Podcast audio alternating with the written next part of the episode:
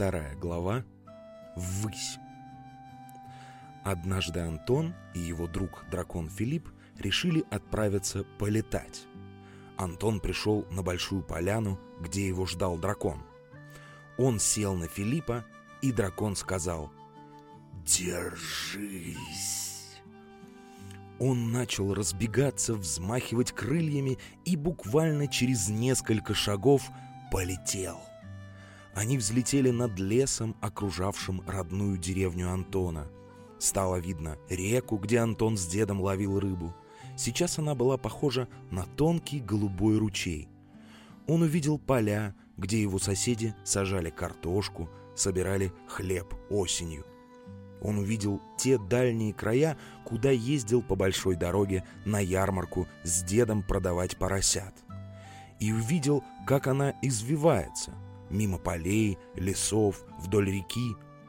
Он увидел тот самый большой крапивник, куда дед обещал забросить его, если он будет вести себя плохо. Они летели.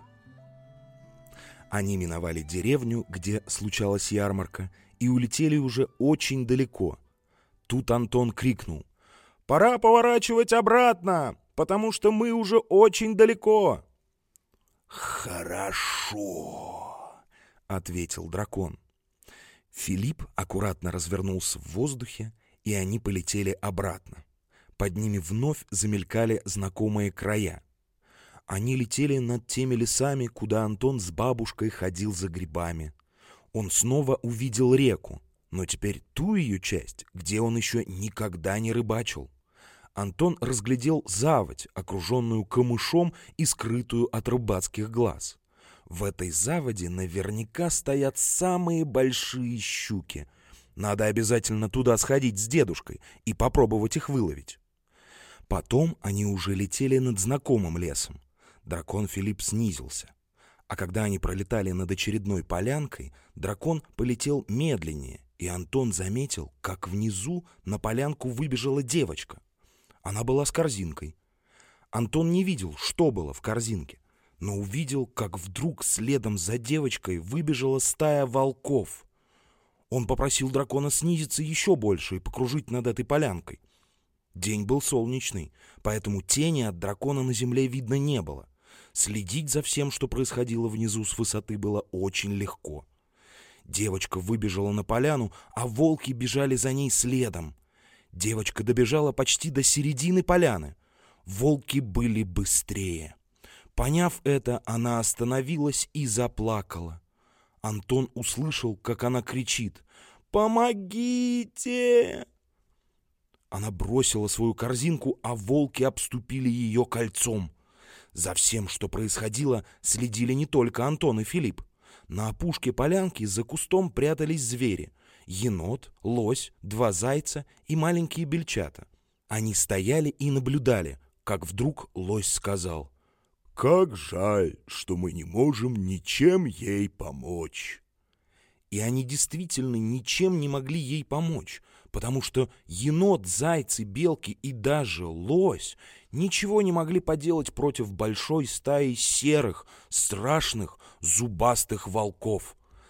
«Снижайся и садись вон на том краю полянки, только аккуратно», — сказал Антон Филиппу.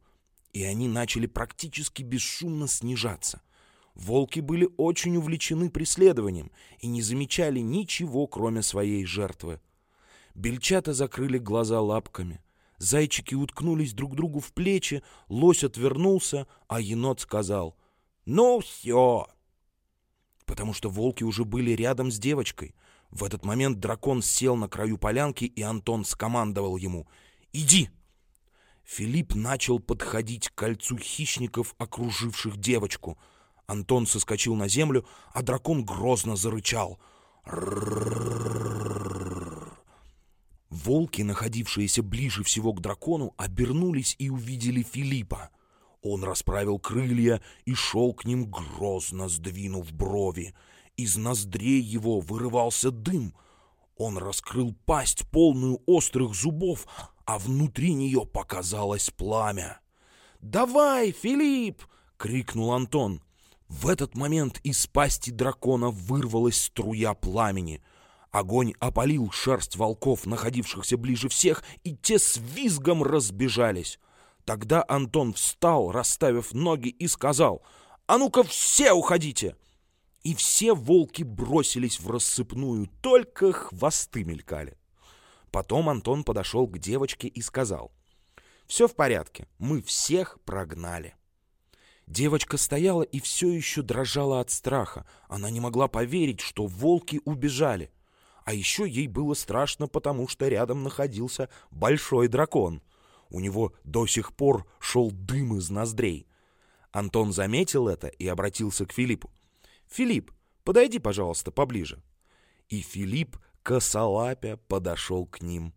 Антон сказал девочке, «Посмотри, он добрый, он не причинит тебе вреда. Как тебя зовут?» «Меня зовут Аня», — ответила девочка. Тогда Антон представился сам и представил Филиппа. Оказалось, что Аня живет в соседней от Антона деревне и ходила за грибами, когда вдруг повстречала стаю голодных серых хищников. Филипп с Антоном пролетали над полянкой очень вовремя. Еще минута, и для Ани все могло закончиться очень плохо. Филипп решил не упускать возможности и спросил. «Аня, а ты будешь со мной дружить?» Аня посмотрела на дракона и сказала, «Я тебя боюсь, но ты меня спас, поэтому, наверное, мне стоит с тобой дружить». «Правильно», — сказал дракон и улыбнулся. И в этот момент на полянку выбежали звери, стоявшие у опушки. Они подбежали ко всей компании, к Антону, Ане и дракону Филиппу и сказали — ну, это очень хорошо, что так получилось. Мы очень боялись, что волки съедят эту девочку. Девочка, девочка, как тебя зовут? Меня зовут Аня.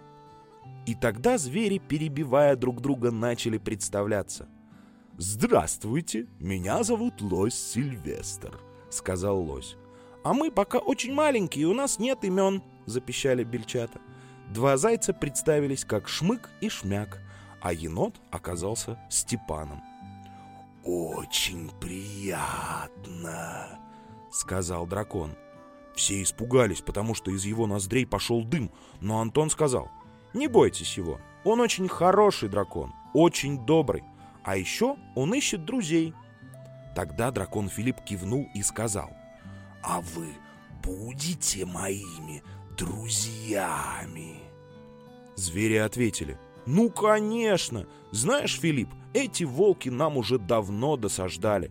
И теперь они очень нескоро вернутся в эти края. Поэтому мы, конечно, хотим дружить с таким смелым, сильным, а главное, добрым драконом». Так у дракона Филиппа появились друзья.